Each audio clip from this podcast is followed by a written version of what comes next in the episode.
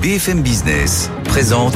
Tous les jours, j'entends quoi? De nouvelles solutions, de nouvelles entreprises, de nouvelles levées de fonds. Mais c'est extraordinaire. J'ai dit qu'il y a un vrai souci, il faut créer de l'emploi. Je suis assez d'accord avec ce qui a été dit. Il suffit d'écouter BFM Business. Voilà, magnifique. Guillaume Paul, Audrey Tcherkov. Good evening business. Allez, 19h, on repart. Deuxième heure de Good evening business en direct, bien sûr. Bonsoir Audrey. bonsoir Guillaume et rebonsoir à tous. Dans l'actualité ce soir, donc ces mesures annoncées par le gouvernement pour essayer de relancer un petit peu la machine du crédit immobilier qui s'est pas mal enrayée. Est-ce que la, les mesures sont à la hauteur des attentes? On va voir ça avec euh, Marie Cœur de Roy. On en parlera avec nos experts de ça et d'autres choses. Ça sera dans un quart d'heure. Beaucoup de sujets en effet à voir avec eux. Alors après le logement, on va forcément parler de la COP hein, puisque c'était la journée consacrée à l'épineuse question du financement. Et puis on parlera aussi de cette réunion qui a eu lieu aujourd'hui à Matignon pour parler plein emploi et là aussi de nouvelles mesures pourraient voir le jour. Ça fait énormément d'actu. Qui sera avec nous dans un quart d'heure pour parler de tout ça? Bah, Nicolas Marquez de l'Institut Molinari va revenir. Nous avons Léon Lalouza, directeur général de l'ESCP Business School et puis deux économistes, Henri Stardignac économiste atterré, et Marc Toiti. Tout le monde ne sera pas forcément d'accord sur tout, mais comme on dit, ça tombe bien, c'est fait pour ça. Voilà le programme, on est ensemble jusqu'à 20h, bien sûr. À tout de suite. Good evening business, le journal.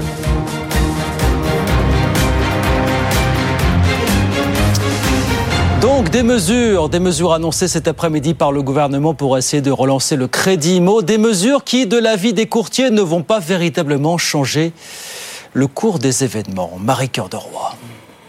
Sur la maturité des crédits, allonger de deux ans la durée maximale pourra effectivement faire baisser le taux d'endettement des ménages.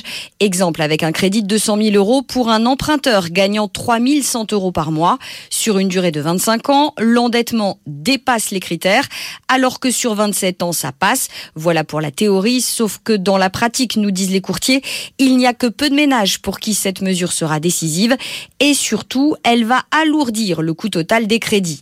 L'autre mesure sur les prêts relais suscite-t-elle une certaine incompréhension? En l'occurrence, l'idée est de ne plus prendre en compte les intérêts du prêt relais dans le calcul du taux d'effort pour le nouveau crédit. Là aussi, sur le papier, cela fera mécaniquement baisser l'endettement à un niveau acceptable. Le hic, nous disent les courtiers, depuis janvier 2021, les crédits relais ne sont déjà plus soumis aux règles du régulateur. En clair, résume l'un d'entre eux, au mieux ces mesures ne changeront rien, au pire elles vont encore complexifier les choses. Voilà peut-être un coup pour rien, on en parlera d'ailleurs avec nos experts hein, dans quelques minutes sur BFM Business. 19h03, je vous disais, réunion en fin d'après-midi aujourd'hui à Matignon autour d'Elisabeth Borne pour parler plein emploi, pour essayer de relancer la machine et faire émerger de nouvelles idées. À l'heure où le chômage remonte dans les statistiques, certaines pistes sont déjà clairement sur la table. Thomas Asportas. Oui, effectivement, avec un chômage qui est remonté en quelques mois de 7 à 7,4% et un président, il y a deux semaines, qui demande à son gouvernement de se réveiller, eh ben effectivement, on a des ministres sous pression et on a déjà plusieurs pistes sur la table. C'est le cas, par exemple, des ruptures conventionnelles. Les ruptures conventionnelles, c'est l'exemple typique du dispositif victime de son succès. Il a été mis en place pour fluidifier le marché du travail, mais peut-être un peu trop aux yeux de Matignon, qui réfléchit à serrer les boulons, puisque le nombre de ruptures conventionnelles par an est passé entre 2017 et 2022 de 400 à 500 000 par an. Donc ça fait autant de chômeurs supplémentaires et ça coûte cher aussi à un gouvernement qui a besoin de faire des économies. Suivez mon regard, évidemment, on est suivi par Standard Poor's. Et alors, puisqu'on parle finances publiques, apparemment, Bruno Le Maire a pas mal d'idées pour essayer de faire reculer le chômage. Oui, à peu près une par jour. Il propose euh, notamment ces dernières heures de valoriser le compte personnel de formation des jeunes qui s'engagent dans les métiers en tension. Il faut voir maintenant ce que le ministre a en tête quand il parle de valoriser le CPF. Bruno Le Maire va aussi réduire de 12 à 2 mois le délai de recours d'un salarié contre son employeur en cas de licenciement. Le ministre dit que dans les autres pays développer le délai de deux mois et qu'il n'y a pas de raison que chez nous ce soit six fois plus long. Et enfin, Bruno Le Maire fait deux propositions, c'était il y a quelques jours pour lutter contre le chômage des seniors. La première, c'est un nouveau contrat de travail à temps partiel pour les plus de 55 ans. Ils travailleraient à 80%, ils seraient payés 90% de leur salaire et ils continueraient à cotiser à 100%. Et l'autre idée, c'est de réduire la durée d'indemnisation chômage des seniors. Elle est aujourd'hui de 27 mois pour les plus de 55 ans et il veut pour éviter le gâchis, comme il le dit, l'emploi des seniors, de la ramener au régime général qui est 18 mois. Voilà les propositions sur la table à l'issue de cette réunion qui s'est tenue tout à l'heure du côté de Matignon. Thomas Asportas avec nous sur BFM Business. 19h05, la COP 28, elle se poursuit du côté de Dubaï. On a beaucoup parlé nucléaire et renouvelable ce week-end. Aujourd'hui, on a plus parlé de la question du financement, éternelle question. Et puis alors, ce qu'on voulait vous dire, c'est qu'au cours de cette COP 28, on voit beaucoup d'annonces de dispositifs de crédit carbone, autrement dit des achats de droits à polluer. Ce sont des bonnes initiatives. Le problème, c'est que tout ça, pour l'instant, ne repose sur aucune véritable législation. Raphaël Couder. À Dubaï, les entreprises raffolent des crédits carbone. Dans les allées de la COP28, on compte des centaines d'événements dédiés à ce type de dispositif. Le principe, un crédit équivaut à une tonne de CO2 absorbée ou évitée grâce à un projet vert. Ces crédits sont ensuite achetés par des entreprises qui peuvent ainsi annuler sur le papier leur empreinte carbone. Une façon d'accélérer le financement de la transition qui rencontre un engouement de plus en plus important. Énième illustration ce dimanche avec ETA, un nouveau dispositif de crédit carbone présenté en personne par John Kerry, l'émissaire américain pour le climat. Problème, la multiplication des annonces empêche la négociation d'un cadre commun, alerte les ONG, et ce manque de régulation laisse libre cours à des pratiques plus que limites de la part de certaines entreprises. Plusieurs enquêtes publiées ces derniers mois ont même remis en cause l'efficacité de l'immense majorité des crédits carbone aujourd'hui en circulation. En fin de semaine dernière, une dizaine de pays ont donc appelé à davantage de transparence et à la mise en place de normes rigoureuses pour que ces marchés du carbone puissent atteindre leur plein potentiel. Raphaël Couder, côté entreprise, gros plan social en vue chez Telefonica. L'opérateur espagnol annonce que d'ici 2026, eh bien, il va encore supprimer plus de 5000 postes en Espagne, c'est-à-dire un tiers de ses effectifs dans le pays. Telefonica est encore endetté aujourd'hui, il faut le savoir, un peu plus de 27 milliards d'euros. Et puis chez Spotify, là non plus, les nouvelles ne sont pas bonnes. Le groupe va supprimer 1500 postes, soit 17% de ses effectifs. C'est assez incroyable quand on y pense, mais il faut savoir que jamais Spotify n'a réussi à être dans le vert sur une seule année. Alexandra Paget. 600 postes en janvier, 200 en juin. Spotify procède à sa troisième vague de licenciements alors qu'elle vient de publier de bons chiffres en octobre. Une augmentation de 26% de ses utilisateurs au troisième trimestre et de 16% de ses abonnés payants, soit la deuxième plus forte progression de son histoire. Un chiffre d'affaires lui aussi en hausse de 11% à 3,4 milliards d'euros. Mais Spotify n'est jamais encore parvenu à dégager de bénéfices nets annuels, seulement et à de rares occasions trimestriel. Et la plupart des géants de la tech licencient depuis le début de l'année en but à une croissance économique considérablement ralentie, alors que la plateforme a beaucoup investi depuis son lancement, plus d'un milliard de dollars dans les podcasts pour proposer des contenus exclusifs et pour s'implanter sur de nouveaux marchés. L'entreprise compte aujourd'hui trop de fonctions support. Selon ses dirigeants, elle a triplé le nombre de ses employés en cinq ans, plus productive, soit, mais moins efficace. Spotify veut réduire ses coûts opérationnels pour atteindre ses objectifs financiers. Voilà l'annonce de Spotify qui va donc supprimer 1500 postes, 17% de ses effectifs. Alexandra Paget avec nous sur BFM Business. 19h08. On retourne sur les marchés. Je vous rappelle euh, la clôture ce soir à la Bourse de Paris.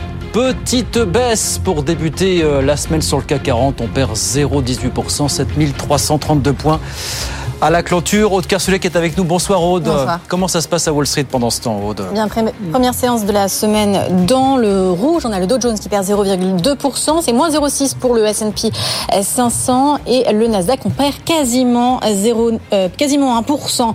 Alors on avait quand même fini la semaine dernière sur les chapeaux de roue. Hein. Le S&P 500 était même au plus haut euh, de l'année après un très beau mois de novembre. On avait bénéficié notamment du repli des marchés obligataires. Jérôme Powell s'était euh, exprimé avec un ton très ferme sur la politique monétaire, mais les marchés avaient entendu ce qu'ils voulaient entendre, c'est-à-dire qu'il allait avoir des euh, baisses de taux euh, en début d'année prochaine au premier, au deuxième trimestre. En tout cas, aujourd'hui, le taux 10 ans repart à la hausse, 4,29%. Hein, On a tout de même pris 7 points de base depuis l'ouverture. Côté valeur, on a Spotify, donc le numéro 1 mondial des, des plateformes de streaming, qui est basé à Stockholm, mais qui est coté à New York qui, euh, vous l'avez dit, va réduire ses effectifs de 17%. Ça plaît au marché hein, puisque la valeur prend 8%. Et puis on a Uber aussi euh, qui est bien le grand gagnant de la recomposition de l'indice S&P 500 puisqu'il va intégrer euh, cet indice phare américain et il gagne 5% en ce moment. Et puis on notera aussi ce week-end l'or qui a touché son plus haut au-dessus des 2130 dollars l'once et puis le Bitcoin qui a repassé les 41 500 dollars. Merci beaucoup Aude Karstulek avec nous sur BFM Business. 19h10, on revient dans un instant avec Audrey Tcherkov et nos experts jusqu'à 20h. Beaucoup de chance ce soir. Le gouvernement qui planche sur le plein emploi. La COP28, les mesures pour relancer le crédit et puis Cocorico, les écoles de commerce françaises toujours aussi bien classées. C'est pas moi qui le dis, c'est le FT, c'est une référence. À tout de suite. BFM Business présente Good Evening Business, les experts du soir. 19h14 euh, sur BFM Business. Nos experts sont là, ils sont déjà très loquaces. Henri Sterdignac, bonsoir, économiste Bonsoir. à l'OFCE. Marc Toiti, économiste et président du cabinet AC Défi. Bonsoir Audrey, bonsoir Guillaume. Bonsoir, à cher toutes et à tous. Nicolas Marquez, vous êtes resté avec nous. Et Léon Lahault-Luzin, directeur général de l'ECP Business School. Bonsoir. Léon.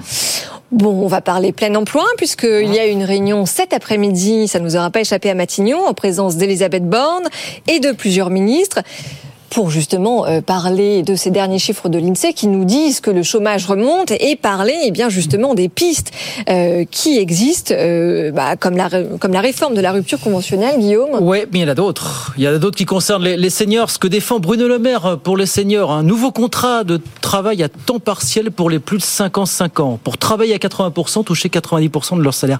Écoutez ce que disait Marie-Lise Léon ce matin, la patronne de la CFDT. Dit oui, merci. En fait, on l'a déjà proposé ça l'année dernière. Écoutez.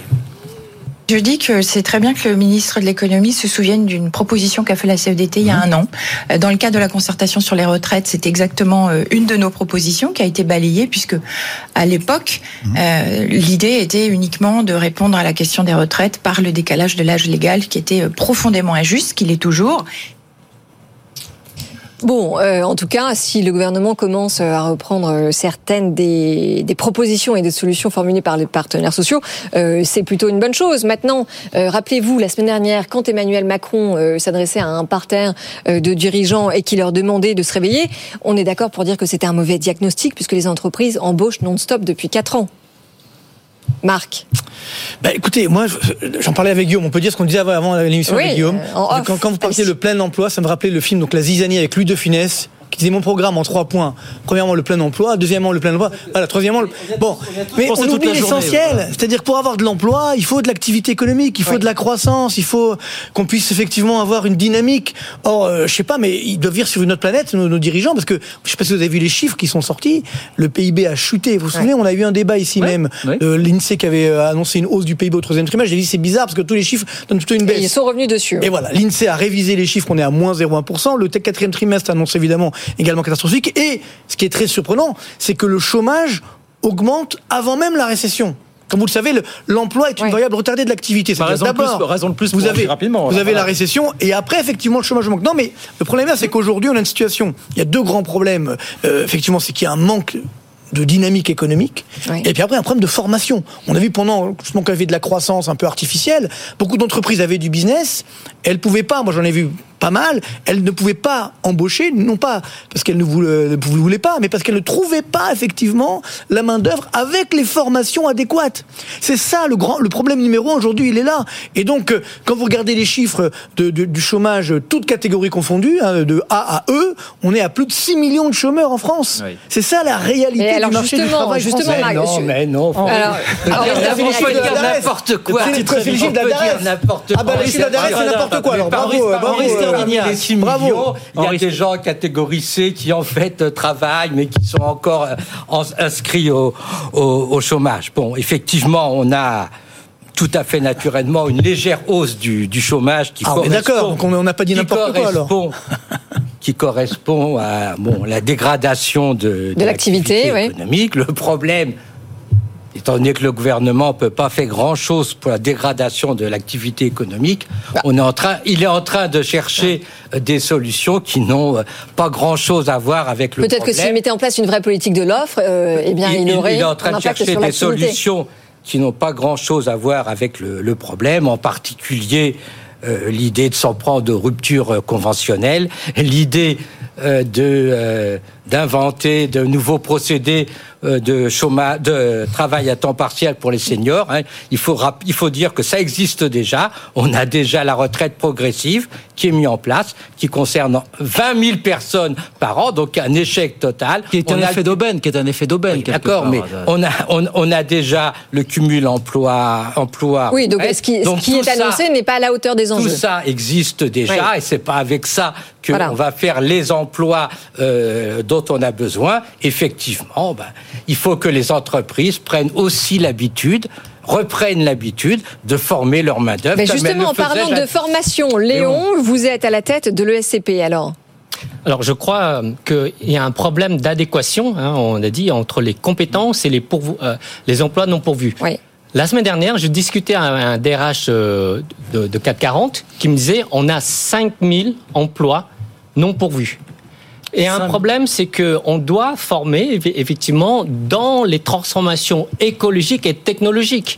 Et là, je crois que ça crée. Euh, Marc Toiti parlait de la création de valeur. Je crois que c'est là où il y a, il y a, il y a un, un, un, puissant euh, levier pour la création de valeur dans ces deux dimensions notamment. Et je crois que c'est important. Vous parlez des seniors euh, justement. Mm. Nous, avec une association qui, qui va se créer, qui s'appelle Senior, je me permets, Senior Force Plus, on va faire une, une conférence à l'ESCP justement pour favoriser les emplois des seniors depuis 55 ans. Mais alors avec des formations à la clé sur les métiers de la transition, sur les métiers du avec digital du coaching, etc. Euh, parce que je crois que ça c'est important. Parce que vous savez qu'à partir de l'année prochaine, le taux de décès est supérieur au taux de natalité. Et donc, on va avoir un problème essentiel en France, notamment euh, sur cela. Et donc, bah, regardons chinois, à moyen, hein. long terme. Deuxième élément, c'est en termes d'employabilité. Vous savez, nous, à, l'école, on va lancer un, un, programme pour les cadres intermédiaires. Mm pour leur faire monter en compétences et en reconversion pour que justement ils puissent améliorer leurs compétences, donc avoir une employabilité euh, renforcée pour mieux servir les, les, leur entreprise. Et ça, on va former entre 5 et 10 000 apprenants par an.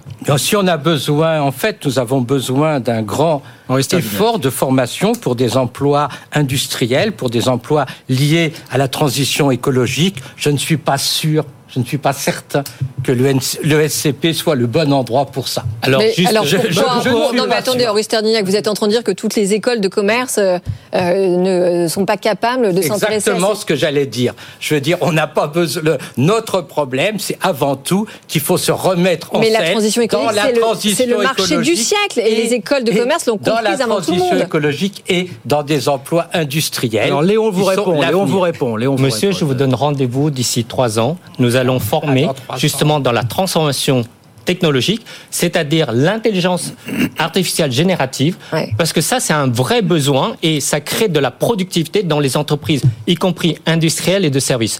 Et aussi, je vous donne rendez-vous aussi dans trois ans pour les transformations écologiques, parce que justement, dans nos grandes écoles de commerce, y compris aussi les, les écoles d'ingénieurs, parce que nous travaillons aussi avec les écoles d'ingénieurs pour mieux préparer justement les cadres de demain dans ces transformations. Nicolas Marquez, on en parlait déjà un petit peu tout à l'heure à 18h30, Nicolas, mais voilà, pour s'attaquer à ce, problème des seniors, il y a quand même l'idée que bah, il faut un une révolution culturelle et deux la révolution culturelle peut passer par euh, la carotte tout simplement. Peut-être à l'image de ce qu'on a fait avec les, apprentis finalement, avec l'apprentissage en France finalement. Oui, euh, c'est une possibilité, mais j'ai envie de revenir un peu en arrière. Pourquoi on a ce problème-là Pourquoi on parle tous aujourd'hui de l'adéquation? C'est parce qu'on a mis le marché du travail sous pression. Et comment on l'a mis sous pression? On a baissé les impôts de production en France et on, a arrêté de, laminer euh, l'industrie, toute une série de secteurs d'activité, et on a baissé significativement le chômage. Alors pour autant, euh, on est au milieu du guet, hein, puisque notre chômage, il est aux alentours de 7%. Euh, dans les pays de l'OCDE, il est en dessous de 5% encore. donc on a toujours ce différentiel. Et, je pense qu'il faut continuer. et l'erreur du gouvernement, à l'heure actuelle, c'est de se focaliser sur des petites mesurettes et, ils abandonnent leur ADN initial qui était la baisse des impôts de production. La politique de l'offre. Euh, la politique de l'offre. Quand on regarde les impôts de production, l'an passé, on avait 39 milliards d'impôts de production en France. Quand on prend les impôts moins les subventions à la production, 39 milliards, c'est très significatif parce que dans toute l'Europe, il n'y avait que 38 milliards. On faisait le chiffre. Oui, mais on en revient au fait que la France est le pays le plus taxé. On est le pays le plus euh, taxé. Et donc il faut continuer à baisser cette fiscalité. Et notre système éducatif, il est très intelligent et il s'adaptera. Et il apprendra, comme le disait Léon tout à l'heure, euh, à, former les, besoins dont on a. Vous pensez que c'est 1%, les, les impôts de production, ça représente 1% du prix de production des entreprises. C'est la marge, c'est la marge dont on parle, Henri. Henri. Vous pensez que c'est ce 1% qui détermine tout Henri, il y a également le niveau des salaires. Henri, c'est de la marge dont on parle. C'est pas du prix de production, c'est du prix de production et la marge. Et quand la vous marge, mais la marge. Quand vous regardez les entreprises françaises, Non, mais je suis désolé. Quand vous regardez les entreprises françaises, elles ont des marges moins élevées et le différentiel, ça correspond aux impôts de production. Et quand vous regardez ce qui s'est passé dans les 20 dernières années avec des entreprises qui ont délocalisé massivement pour aller produire ailleurs et des particuliers qui traversent la frontière pour aller bosser en Suisse, pour aller bosser en Allemagne, pour aller bosser au Luxembourg et des expats, on a autant d'expats et, et, de personnes qui travaillent à l'étranger que les États-Unis. Henri Sterdignac, si on veut garder nos talents et nos entreprises sur le territoire, il faut alléger la fiscalité. Vous ne pouvez pas dire le contraire. C'est pas, pas ces malheureux 1% du prix de production qui vont changer la donne. Non, mais, non, non, mais ça fait partie du problème. Une partie du problème, effectivement, c'est qu'il faut que les classes dirigeantes françaises investissent en France et qu'elles investissent dans les dans l'industrie et dans l'industrie de demain. Marc et, euh, le discours à jet continu on a, on a toujours trop d'impôts. Non, c'est pas possible. Marc bah, si, c'est une réalité. on est numéro un du monde en termes de fiscalité de taxes au sens large. Donc, mais le gros problème, moi, je, effectivement, je suis d'accord avec vous, c'est-à-dire que c'est déjà ça de prix. Encore une fois, on a besoin de ça pour nos entreprises, pour les, pour les libérer un petit peu. Elles sont asphyxiées en permanence. Mais le gros problème, c'est quoi? C'est la lisibilité. C'est-à-dire que le gouvernement s'était engagé à les baisser dès l'année dernière. Mmh. Maintenant, on dit non, en 2027. Donc, c'est ça qui est très dangereux en France. C'est l'instabilité entreprises l'insécurité euh, fiscale, où globalement on dit un jour on vous dit bon demain on va les baisser, puis finalement, finalement on les baisse pas, puis on va augmenter ailleurs. C'est ça qui est très dangereux, c'est qu'on n'a pas de visibilité. Ce qu'on doit donner aujourd'hui, c'est effectivement cette visibilité. Et alors, je reviens sur l'enjeu de formation. Je raconte souvent l'exemple parce que j'étais dernièrement euh, donc au chantier naval de, donc, de l'Atlantique. Vous savez qu'ils sont un, un grand succès français qu'on voulait vendre, rappelez-vous à l'époque aux Italiens ou aux Coréens pour un France à un euro symbolique. Et donc maintenant c'est évidemment un grand success story. Et donc le, le PDG me disait mais on n'a pas de main-d'œuvre. C'est-à-dire qu'on on est obligé de former nous-mêmes en interne notre main-d'œuvre. Donc on a créé une école en interne. Mais les entreprises, de toute façon, s'y mettent de plus en plus. De former son personnel. Ah, attendez, on a l'éducation nationale. Il faut les deux. Il faut les deux. Il faut les deux. On a des entreprises qui se lancent dans des secteurs. Le, Alors, fait de former les universités et les écoles. Mais justement, Léon, Léon, Léon, est-ce que est-ce que c'est complémentaire le fait que les entreprises se mettent à créer leurs propres écoles et centres de formation euh, ou au contraire, est-ce que ça vient concurrencer euh, des écoles comme la vôtre? Non, au contraire, c'est complémentaire. Et je dirais pourquoi Parce que maintenant, c'est la formation tout au long de la vie. on parlait les, les grandes transformations. Elles sont connues. Écologiques, technologiques, sociétales. Et je crois que justement, les cadres ou même euh, les collaborateurs dans les entreprises n'ont pas le temps. Et, il faut que si, si on ne prend pas le train, on va rater euh, justement la, grande transformation technologique euh, de l'intelligence artificielle générative. Là, c'est vraiment un bouleversement, une disruption qui est en train de se, créer. Et là, il y a aussi un pan de, création de valeur qu'il faut regarder de près. Oui, mais oui, oui. Donc, donc moi, une question à l'ESCP, excusez-moi, vous allez donc euh, créer des, formations d'ingénieurs alors, ça veut dire Non, non, on va créer des. alors, on en a besoin. Alors justement, on va créer des, formations justement sur la transformation technologique. On va les former sur l'intelligence artificielle générative, sur le big data, euh, sur le no-code avec nos partenaires. Et effectivement on, crée ça euh, essentiellement en ligne pour que ce soit peu onéreux, accessible au compte CPF. Mais alors justement, pas non mais beaucoup d'ingénieurs et le drame, le drame, et très peu de partie de ces ingénieurs sont détournés dans des écoles de commerce, ah bah. dans la finance. Ça, attendez, oui, mais alors justement, Henri, non mais attendez, pardon, pardon, pardon, mais quand je vous écoute tous les quatre, si on rajoute un peu de supplément d'âme parce que là on l'entend pas le à cette discussion, non mais attendez, parce que quand je quand je vous écoute tous les quatre, euh, est-ce que la question aujourd'hui, est-ce qu'on peut encore raisonner uniquement en termes de chiffres et uniquement en termes de plein emploi? Est-ce qu'on ne devrait pas se demander plutôt comment travailler la qualité de l'emploi, puisque ce qu'on veut à la fin, c'est plus de productivité, plus d'innovation, euh, plus de nouvelles activités en lien avec la transition. Est-ce que c'est pas un combat d'arrière-garde Ce que vous dites est complètement l'inverse de ce que veut faire le gouvernement. Hein. L'objectif du gouvernement, actuellement, c'est quand même de forcer un certain nombre de personnes marginales à prendre des boulots, des gens qui voulaient partir à la retraite, on leur dit ben vous restez, deux, deux ans de plus. Alors, on veut on veut empêcher on veut empêcher les les ruptures conventionnelles, c'est pas les gens qui veulent partir en rupture conventionnelle. Ah, c'est pas vrai. Écoutez, moi, j'ai dirigé beaucoup d'entreprises et j'ai eu mais des tonnes et des tonnes de demandes de rupture conventionnelle d'employés qui voulaient partir en année sabbatique, etc. Et à la fin, ça coûte à l'entreprise.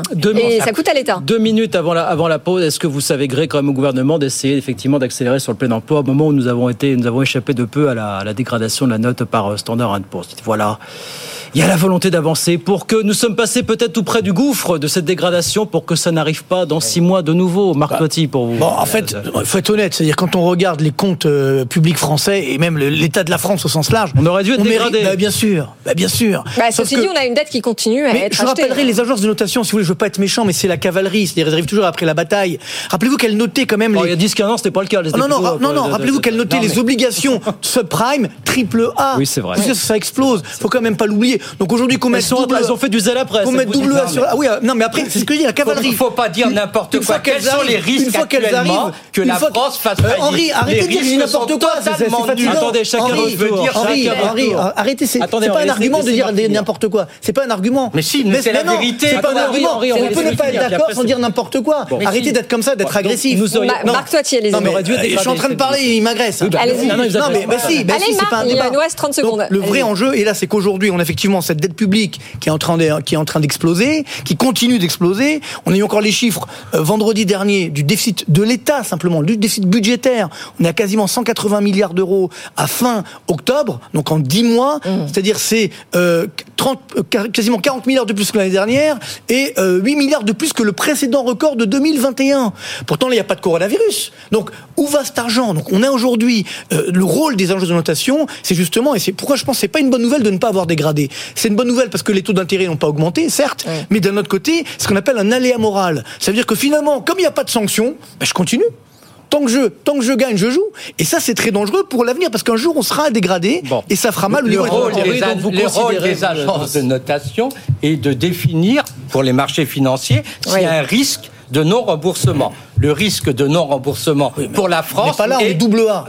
Le risque de non-remboursement pour la France est totalement nul. Hein, les marchés financiers, en plus, n'ont aucune crainte. Hein. Les taux d'intérêt euh, le mois dernier ont chuté pour la France de 3,5 à 3 ce qui veut dire que les marchés financiers ne s'inquiètent absolument pas. Donc le problème, quel est le rôle des agents de notation, de, pour nous D'accord. À part simplement nous donner des coups sur la tête, mais, qui n'ont aucun euh, rôle du point de vue des nous, Nous, on est quand même en droit de s'inquiéter pour les générations futures, parce que force est de constater qu'on pousse le tas de sable. Petit tour de table là-dessus, on fera la pause très rapidement. D'autant plus que les agences de Nicolas Marquez, elles regardent la dette visible, la dette de Maastricht, et qu'on a promis au titre des retraites 470% du PIB. Ah et donc, le vrai endettement de la France, c'est près de... C'est plus de 6 000 milliards du PIB. Henri Sterdignac a très envie de dire que vous dites n'importe quoi. Que dans les autres pays, on, parce que dans les autres pays, on ne payera pas les retraites. Mais, on payera les retraites également, même aux États-Unis, même en Grande-Bretagne. Vous allez aux États-Unis, en Grande-Bretagne, il y a plus de 100% du PIB et parfois 200% du PIB qui sont placés pour payer les retraites. Au Grande-Bretagne, aux États-Unis, vous savez parfaitement qu'une partie des retraites est payée par les marchés financiers, pas par les prélèvements obligatoires. Les marchés financiers. Et ça déséquilibre, et ça déséquilibre totalement nos finances publiques depuis 1980. 1980, c'est la fin des excédents budgétaires en France, c'est la fin du baby boom. C'est pas un hasard ces deux dates. Les marchés non, non, non, financiers ne pourront payer les retraites que si les jeunes continuent effectivement à payer des primes. Eh ben, Donc la situation est totalement... Non, non, non, il vaut mieux être aux Pays-Bas qu'en France. Léon, le mot de la fin. Le mot de la fin, je crois, créons euh, justement euh, euh, cet très bon score pour tirer profit, pour générer de la croissance rapidement. Ouais. Oui. Toujours et ben voilà, on est d'accord. Il est quand même 19h32 sur BFM Business. BFM Business, c'est toute l'information économique et financière gratuitement à la télévision. BFM Business, l'info éco. 19h32, je vous redonne les grands titres de l'actualité. Donc cette réunion tout à l'heure à Matignon pour plancher sur le plein emploi alors que les chiffres du chômage remontent. Beaucoup d'idées portées par euh, Bruno Le Maire notamment qui veut ramener euh, de 12 à 2 mois le délai maximal pour contester un licenciement, qui veut aussi défendre l'idée d'un contrat de travail à temps partiel propre plus de 55 ans, on vient d'en parler.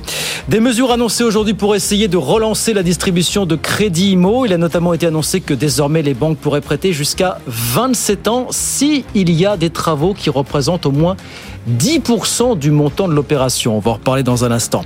Gros plan social en vue chez Telefonica. L'opérateur espagnol annonce que d'ici 2026, il va encore supprimer plus de 5000 postes en Espagne, c'est-à-dire un tiers de ses effectifs dans le pays. Telefonica est endetté à un peu plus de 27 milliards d'euros aujourd'hui. Et puis chez Spotify aussi, des mauvaises nouvelles. Le groupe va supprimer 1500 postes, 17% de ses effectifs.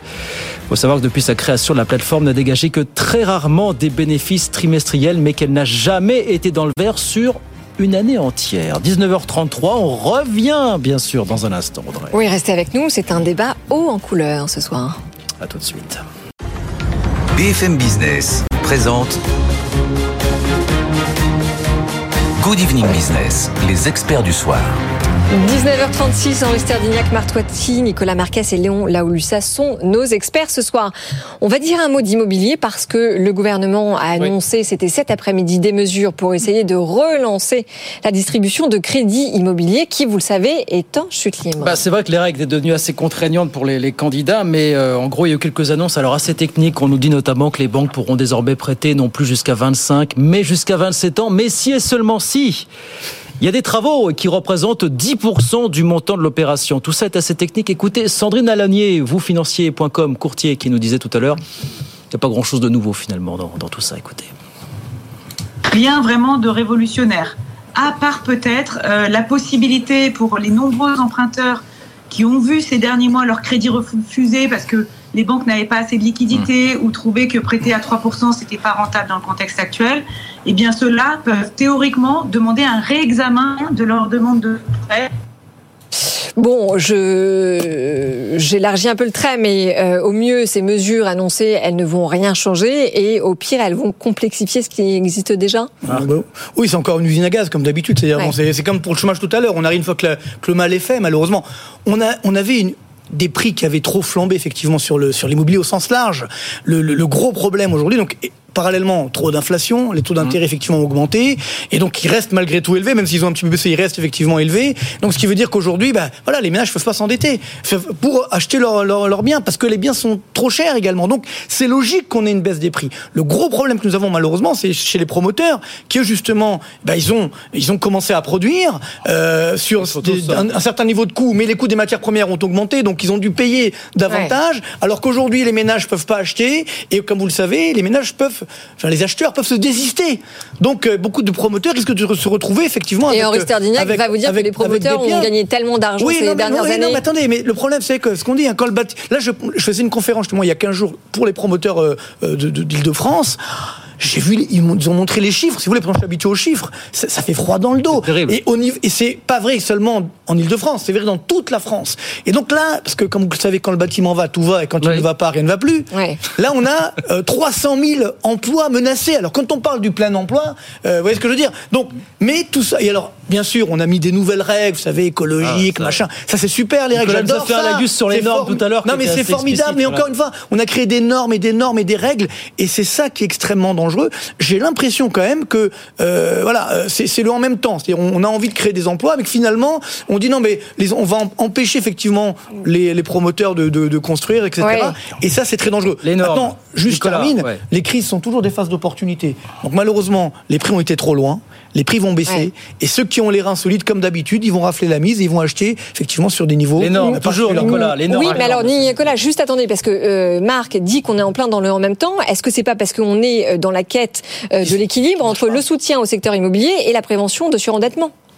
Mais non, on ne soutient pas du tout l'immobilier, hein, excusez-moi. On ne soutient pas. Ah, on essaye, on et, va- et- ouais, et le surendettement, euh, euh, c'est- c'est un sujet, mais le vrai sujet, c'est qu'on a tellement trop de normes, on a un foncier tellement contraint qu'on surenchérit le coût de 20 à 40% Et quand vous regardez le bâti dans des grandes villes type Paris, c'est le foncier qui coûte cher, c'est le foncier qui est rare. Et d'ailleurs, le bâti, souvent, il est assez économique euh, parce que on a rogné sur les prix partout. Vous allez voir le même bâti en Belgique, le foncier coûte beaucoup moins cher à Bruxelles.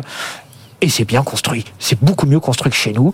Les immeubles ont de la gueule, les portes ont de la gueule. euh, tout, tout, est, tout est mieux fait que chez nous. Donc nous, on a atrophié, euh, on a paupérisé les Français avec un excès de normes. Le logement, c'est aujourd'hui 28% de dépenses d'un ménage. Oui, et c'était C'est trois 10, fois euh, plus 11%, qu'à la fin des années 50. C'était 11%. Et c'est clé. Et on n'a pas besoin de mesurettes sur euh, le crédit immobilier. On a besoin d'assouplir les normes. Henri Sterdignac. Bien sûr. Bien sûr, il n'est pas question d'assouplir les normes dont on a besoin pour la transition écologique. C'est pas celle-là dont je parle. Donc, euh, on a donc euh, la, la, question, c'est un, il faut accepter que le prix des logements baisse et qu'il doit baisser euh, de façon extrêmement importante. Il faut construire, construire, construire. Pour construire, il faut il faut du foncier. Il faut, il faut, il faut des logements sociaux. Il faut imposer aux maires de effectivement de dégager du. Non, mais avant les logements foncier. sociaux, Henri, il faut du foncier, il faut, il faut oui, du bah, terrain, il faut, il faut des terrains.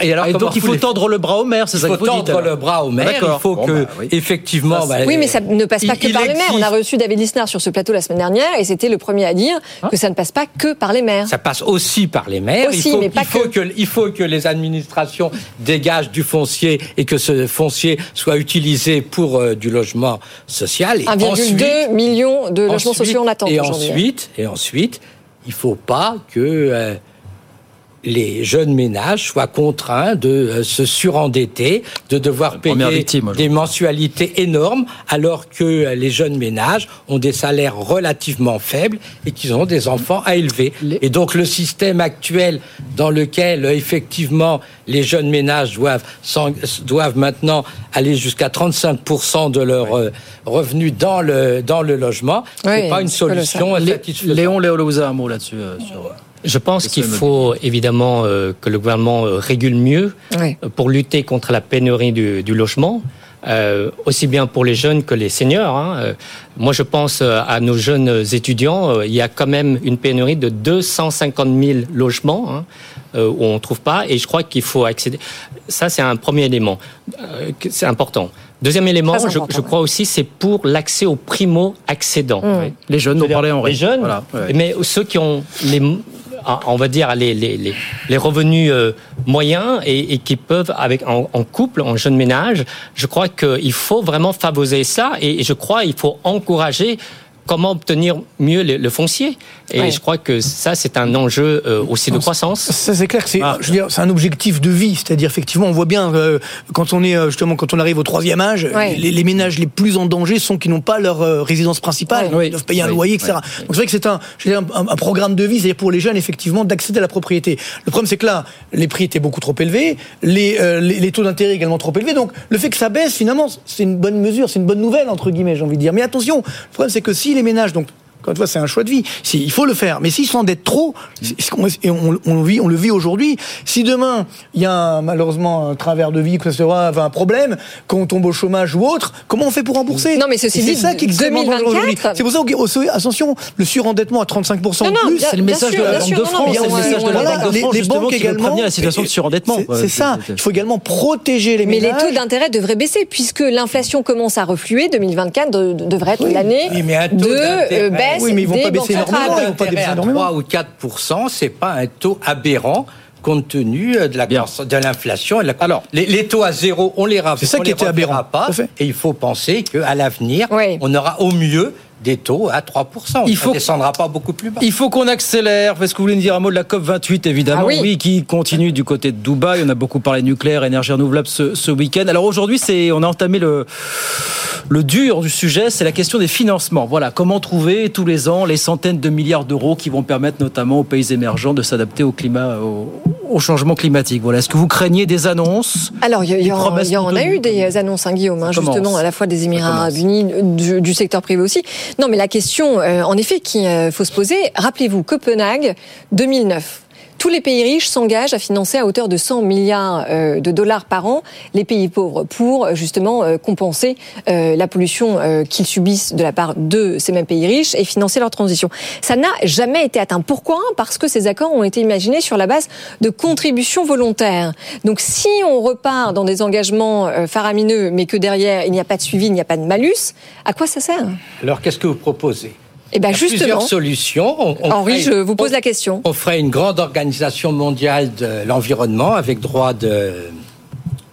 Bah, Il y a les Nations Unies pour, il y a les Nations Unies pour on, ça. on a eu euh, également aujourd'hui ou hier, je ne sais pas, un accord entre la France et, deux petits, et, et le Kenya Oui. pour lancer un grand programme euh, d'impôt à l'échelle mondiale pour taxer les transactions financières. Bah, ça a dû vous plaire, ça. Exactement, les Voilà. transactions financières, les, l'aviation, le, le transport maritime, le, le pétrole et le gaz. Voilà, Ouais. on, a, on a deux pistes intéressantes Le tout, c'est que bah, il faut Ça- ça euh, convaincre les pays d'y aller.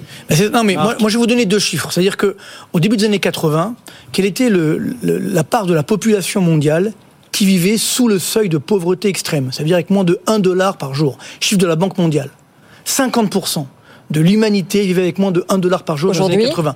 Au- Aujourd'hui, donc avec effectivement la croissance, parce qu'aujourd'hui le sûr, débat ouais. derrière c'est la décroissance. On vous dit bah voilà il faut de la décroissance, mais pour un pays pauvre c'est inacceptable. Donc eh bien justement cette part est tombée à 8,5%. Oui, la grande pauvreté recule. Non mais et c'est ça qui est formidable, c'est que c'est un, un progrès humain, humanitaire, qui est exceptionnel. S'il n'y avait pas eu la croissance, s'il n'y avait pas eu la mondialisation, on n'en serait pas là aujourd'hui. Mais on n'est pas en train de revenir sur la croissance, donc, hein, La critique, si, la mais- la Non, non, mais, je- mais si, parce qu'en fait, quand on veut faire effectivement cette décroissance qui est d'aujourd'hui de plus en plus souhaitée entre guillemets, on n'y arrivera pas. Donc, et même pour nous pays riches. entre Non, on ne parle pas de décroissance, on parle de croissance raisonnée. oui, mais encore une fois, ce que, ce que vous disiez, c'est-à-dire que euh, on, on veut bien donner 100 milliards par an, mais encore une fois, si c'est volontaire, mais tout le problème, c'est qu'aujourd'hui, c'est les pays émergents, je pense qu'il y a une sorte de entre guillemets nouveau colonialisme. On n'a on a rien à apprendre aux pays émergents. C'est-à-dire que c'est ça Non, le mais on ne problème. parle pas de leur apprendre, on parle de leur si. dédommager Non, les dégâts qu'ils leur- subissent. non. Mais attendez, le Pakistan a été ravagé par Je vais des vous donner- inondations je vais vous donner historiques. le- je vais vous donner pour moi, pour moi ce qui est la, la recette. Et on en a parlé tout à l'heure. Pour moi, la recette, elle est très simple. Comment on fait de la croissance infinie dans un monde fini? Oui. C'est très simple. C'est en optimisant l'existant au travers du progrès technologique, de l'innovation technologique. Donc moi, pour moi, c'est la seule manière. C'est-à-dire, soit on est malthusien et on dit bah voilà, maintenant votre vie, vous allez prendre trois fois dans l'avion dans votre vie, et c'est tout et rien d'autre. Soit on dit bah on va inventer l'avion à hydrogène. Moi, je préfère cette solution positive, créatrice, que cette solution, cette solution dictatoriale où on va organiser notre vie, on va regarder Nicolas. comme ça. c'est inadmissible. Nicolas Piléon après. Je rejoins, je rejoins ce que disait Marc. Et à la COP, ils ont parlé par exemple du nucléaire. Ouais. Euh, un gros mot, hein, mais le nucléaire, ça émet. Tripler les capacités nucléaires d'ici 2030. Pourquoi, pourquoi ils ont dit ça C'était un gros mot, mais c'est plus un gros mot, c'est plus un gros mot et c'est- fantastique. Le nucléaire, pour la même unité de, que le charbon, ça émet 250 fois Ouais. moins de CO2. Donc, Et c'est aussi efficace. c'est aussi efficace. Ouais. Euh, ça émet 200 fois moins de CO2 que le fuel. Ça émet 100 fois moins de CO2 que le gaz naturel. Ça émet 3 à 4 fois moins de CO2 que l'éolien. Non, mais c'est l'énergie la plus décarbonée, ça c'est clair. Euh, 8 à 11 fois moins que le photovoltaïque. Donc clairement, il y a des progrès techniques. On redécouvre le nucléaire, c'est fantastique. Il y aura d'autres progrès techniques. Et c'est comme ça qu'on s'en sortira. Et je suis. Je, je Le crains, problème, Henri, que taxer toujours plus. Mais le problème, le problème, que des problèmes en plus. Le pro- de- nous avons deux petits problèmes. hein. Le premier problème, c'est qu'il faut aider les pays pauvres à émer- Très émergents vite et on parle à passer au nucléaire ou à l'énergie, alors qu'actuellement ils utilisent le charbon ou le bois. Donc il faut les aider s'ils sont pauvres à faire ce mouvement. Et le second point, c'est que la croissance telle qu'elle a été actuellement fait trop de dégâts à la planète et qu'il faut, d'une façon ou d'une autre, faire un tournant écologique. Et je pense Il y aura un certain coût. Alors attendez, qu'il vite, rapidement, faut pas on termine trop sur le sujet. Nicolas, Je pense qu'il ne faut pas trop regarder avec condescendance les pays émergents. Vous regardez jamais, les émissions de- des centrales à charbon dans les pays émergents. Elles sont parfois moins élevées que les émissions de centrales à charbon dans les pays développés. Oui, bah on pense Parce à la qu'il faut Pologne, évidemment. investir. Bien sûr. Oui, oui, Allez, qui, quel est le pays au monde qui investit le plus en R&D dans les énergies renouvelables? Euh, C'est la Chine. Ah oui, absolument. Ah bah oui. ça c'est Mais tout le paradoxe de notre monde. hein. investit le plus Oui, en mais d'avenir. Allez, on, on termine sur une un bonne nouvelle. Oui, on va faire un petit cocorico avec ce classement publié aujourd'hui par le Financial Times sur Oh. les performances des écoles de commerce européennes. Alors, performance combinée de cinq programmes. HEC Paris sort en tête devant la London Business School et dans le top 5, on trouve l'ESCP Business School justement qui est classé quatrième. Alors Léon, est-ce que vous attendiez euh, à, ce- à cette place dans le classement C'est, euh, je dirais que c'est l'excellence euh, à la française, à l'honneur. Vous avez, je rappelle, 90 écoles classées au, au niveau européen. Il y en a 23 écoles. Et après, vous avez les, les écoles britanniques, euh, une quinzaine. Oui. Donc vous voyez que c'est vraiment l'excellence et euh, à la française, à l'honneur, mise à l'honneur, et notamment sur le, le- les 10 meilleures écoles de commerce, vous en avez 5. Ouais. Donc il faut s'en réjouir, c'est historique. Ouais. La question, c'est pourquoi? Parce que nous avons cette excellence à la française qu'il faut maintenir. Vous- nos écoles de, de- nos grandes écoles de commerce, euh, justement, ont été créées par un groupe d'entrepreneurs, comme le SCP, ou par euh, les chambres de commerce. Oui. Et ça, c'est une singularité parce que ça crée de la proximité, un écosystème avec les entreprises. Et ça, c'est important. Deuxième chose, c'est que nos grandes écoles de commerce sont extrêmement sélectives y compris les écoles d'ingénieurs, bien entendu. Ouais. Et, et je crois que ça, c'est c'est un, un deuxième point à, à lever. Et aussi, nous avons un réseau de- d'anciens élèves très influents et aussi nos grandes écoles de commerce françaises sont très agiles parce que justement elles se, elles se préoccupent des grandes transformations technologiques écologique et sociétale. Et je crois que c'est ça, c'est euh, par rapport aux autres écoles européennes. Je précise dans ce top 10, donc HEC Paris, le SCP Business School que représenté qui est quatrième, et puis dans le top 10, on retrouve l'EDEC, l'ESSEC et le M Lyon ah Business School. Voilà. Donc, non, mais les écoles de commerce françaises sont parmi les meilleures du monde. on a trois minutes. Toutes ces bonnes écoles de commerce, toutes ces performances fabuleuses, l'économie française se porte si mal. Eh ben, J'ai peut-être un élément de réponse. Contribution se porte mieux. Contribution aux investissements. Nicolas, à nos grandes écoles de commerce françaises. Est-ce que, vous savez que, est-ce que vous savez, pardon, euh, cher euh, Henri, est-ce que vous savez que dans nos grandes écoles de commerce, y compris le SCP, nous n'avons pas de subvention de l'État? Nous sommes en, en fonds propres et aussi nous avons une fondation. Est-ce que vous savez cela?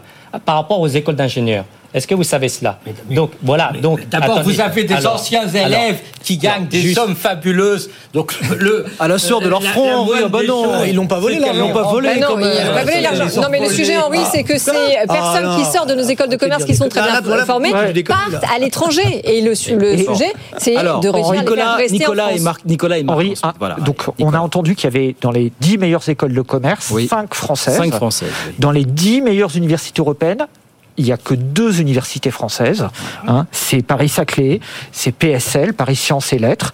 Et donc notre problème, il n'est pas dans les écoles de commerce dont on devrait se réjouir parce qu'elles fonctionnent bien. Il est plutôt dans notre université. Et, tout à l'heure, Léon a dit euh, trois choses. Il a dit les écoles euh, de commerce ont été créées par des entrepreneurs. Euh, comme, comme à l'origine les écoles d'ingénieurs. Hein. Ça a été créé pour répondre à des besoins d'entrepreneurs. Il a dit on n'a pas peur de sélectionner. Et ça, c'est un sujet pour l'université française. Il y a eu énormément de débats. On parlait de Dauphine ou autre, de, la sélection qui était, c'était le diable si vous sélectionnez. Et troisième chose, et Léon a dit, nos écoles de commerce, elles ont des réseaux d'anciens d'élèves. Moi, j'ai la chance d'avoir fait et une école de commerce et une université. Je peux vous dire que les anciens élèves, ça fonctionne très bien dans, mon ancienne école. Hein. c'est l'EM Lyon, qui est dixième du classement. Et beaucoup moins dans les anciennes universités, Nanterre, Aix, il n'y a pas d'anciens élèves. Et donc, il ne faut pas s'étonner. Marc, problème français, Allez, attendez, attendez, les grandes écoles ont tué, que ce soit d'ingénieurs ou de commerce d'ailleurs, les grandes écoles ont tué en France les universités. Les grandes écoles sélectionnent.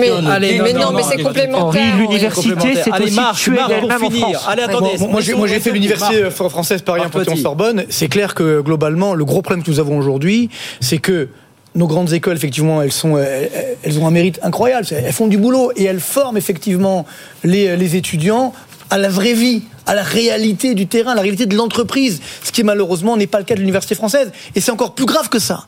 Quand on voit ce qui s'est passé dernièrement dans beaucoup d'universités, Aujourd'hui, elles sont complètement politisées. On n'est pas. Oh, mais si, ah, on n'est pas à l'université pour faire de la politique. et ça, c'est mais c'est extrêmement dangereux.